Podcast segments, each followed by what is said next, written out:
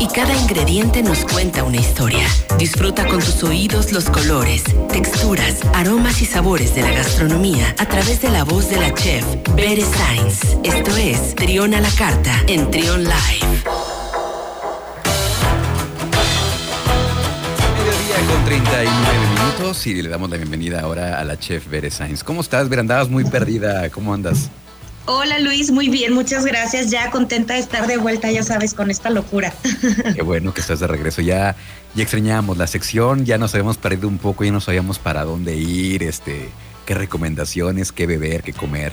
Pero ya sé. Ya se juntaron algunos temas, algunas cosas interesantes que nos vas a contar el día de hoy. Así, pues, es, pues mira. Ahora sí que para empezar con el, el tema que tenemos como un poquito más atrasadito, Fíjate que Guanajuato sigue brillando, lo cual eh, nos debe de hacer que, nos sintamos muy orgullosos de nuestro estado. Sí. Porque pues ganaron, ahora ganamos siete medallas de oro y plata en el México Selection, que se por el concurso mundial de Bruselas, por la producción de vinos que estamos haciendo, ¿no?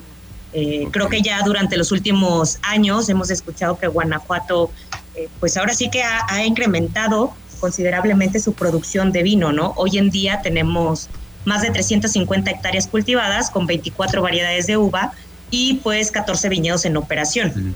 Estamos produciendo alrededor de más de 100 mil botellas eh, de 23 etiquetas al año. Okay. Entonces, está padrísimo, ¿no, ¿no crees?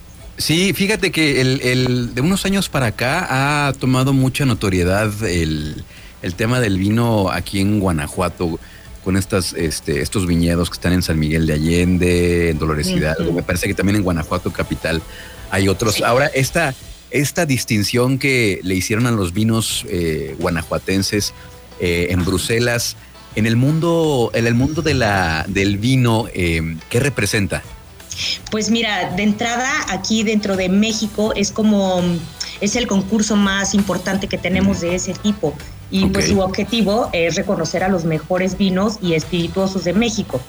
Eh, este año pues fueron 141 vinos y 39 espirituosos y como te comentaba, ¿no? Eh, Guanajuato pues ahora sí que brilló, eh, seguramente algunos han oído hablar de los viñedos Tres Raíces, que son como de los que más premios tuvieron, también Guanamé, y la verdad es que está increíble, ¿no? Hubo por supuesto otros, otros estados, ¿no? En el caso, por ejemplo, de Chihuahua, que también participaron, Querétaro, Oaxaca y San Luis Potosí, que bueno, sabemos que Baja California pues es como de los productores más importantes hoy en día, pero pues Guanajuato anda ahí, ¿eh? O sea, es decir, vamos, vamos por más. Sí, y es lo que estaba, es lo que estaba leyendo en, en, la información que, que, compartimos, este, que ha venido pues ganándose más terreno como dices, eh, compitiendo pues con las demás regiones vitivinícolas de, del país, ¿no? Sí, claro, y esto está padrísimo porque además participan, mm, bueno, en esta ocasión fueron 23 jueces de talla internacional mm. que cataron a ciegas 606 vinos y espirituosos de provenientes pues de 18 estados de aquí de la República Mexicana. Ok, bueno, pues muchas felicidades a todos los que salieron eh, celebrados y salieron eh, con las felicitaciones y que salieron con estas distinciones tan importantes. Y pues como dices, un motivo, motivo para estar orgullosos de, nuestra tierra de Guanajuato. Así es, y fíjate que estaba viendo también ahí en Instagram que hay una página que se llama Toma Vino de Guanajuato.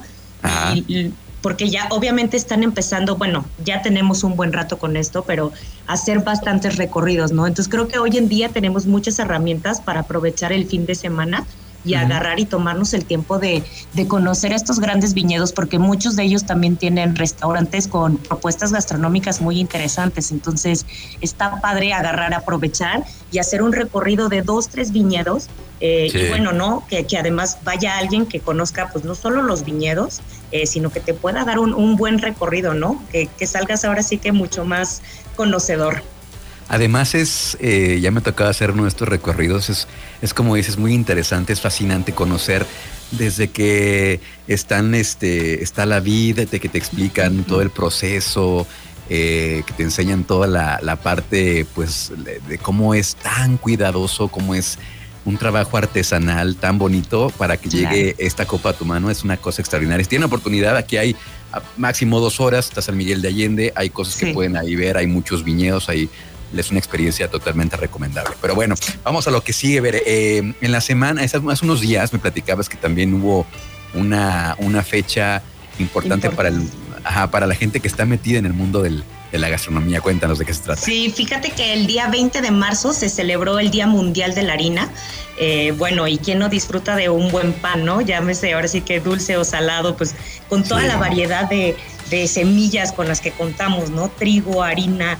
Eh, hoy en día, pues sabemos que también está muy de moda, ¿no? Eh, las harinas a base de almendras, este, las harinas vegetales, ¿no? Que, que, inclusive, pues para aquellos que son intolerantes al gluten, pero ya hacen harinas de garbanzo, de lenteja o los que son veganos, vegetarianos.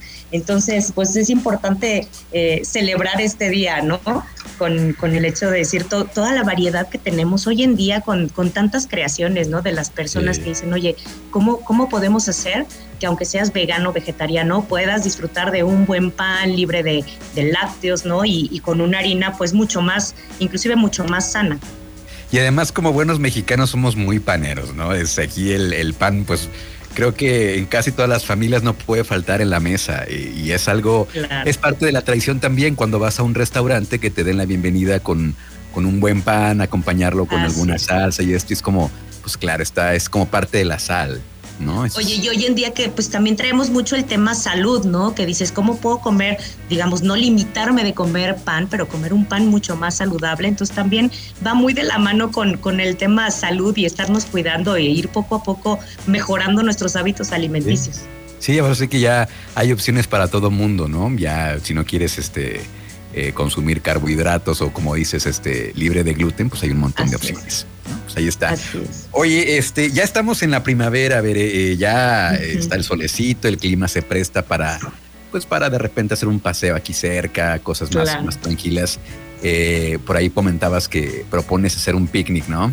Sí, pues yo les recomiendo que aprovechando el calorcito y aprovechando el que pues también disfrutamos un poco de estar al aire libre, ¿no?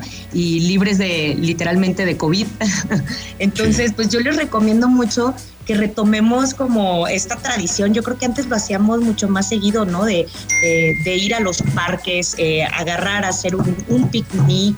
Y la verdad es que no, no solamente eh, no toma mucho tiempo, sino que me parece que es una actividad donde toda la familia se puede involucrar, ¿no? Prepararte pues un plato de frutas, ¿no? Uvas, fresas, un poquito de ate, si te gustan los quesos pues algún queso eh, mexicano rico, que algún cotija, eh, algún requesón, que bueno, puedas estar ahí embarrando en, en, el baguette, en la chapata, a lo mejor algo de carnes frías, eh, y donde pues por supuesto, ¿no? Mi recomendación sería pues que lleven su desinfectante para que pues tengan todos los, los cuidados y las medidas pertinentes y que pues evidentemente usen platos y vasos y cubiertos que sean reusables, ¿no? Llévate los toppers de tu casa, eh, pues que sigas cuidando el medio ambiente, pero sobre todo que, que, podamos pasar un buen rato en familia, disfrutando de un picnic, del clima que está delicioso, llevar una mantita, acostarte o sentarte en el piso y pues generar esta dinámica de pues que también podemos salir de casas,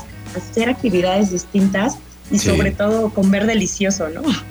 Es una experiencia muy bonita. Yo también, yo recuerdo que no sé por qué ya no lo hacemos. Tienes mucha razón. No sé por qué ya no lo hacemos tanto, pero eh, en mi familia, eh, la familia mi, papá es de Michoacán, entonces lo hacíamos, eh, los llamados, los famosos paseos, ir a comer al campo y abajo de un árbol. Es una experiencia fantástica, disfrutar, estar en contacto con el medio ambiente, estar, como dices, al aire libre. Sí, conectar con la naturaleza. Exacto. Pues ahí está la recomendación de Bere Sainz. Eh, pues, Oye, y qué mejor que, lo, que, que lo podamos acompañar con un vino guanajuatense, ¿no? Sí, pues ya está todo el plan armado. Mira, está el baguette a propósito de, de que fue el día, de, la, harina. De la harina. Eh, el vino guanajuatense y la recomendación del picnic. Todo coincidió y todo se acomodó muy bien para Todo se acomodó, exacto. pues muchas gracias, Bere. Antes de que te vayas, platícanos cuáles son tus redes sociales para estar ahí en contacto contigo y con la gente de Villa Cocina.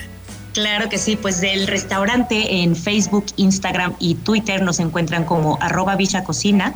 Y la mía personal en Instagram es arroba 9 y pues bueno, ahí, ahí estamos a la orden, vengan a disfrutar también a Villa, tenemos un menú de temporada aprovechando el calorcito, entonces un sashimi de atún con mango, pepino, algo muy fresco, visítenos acompañado de un delicioso gin o un vino guanajuatense, ¿por qué no?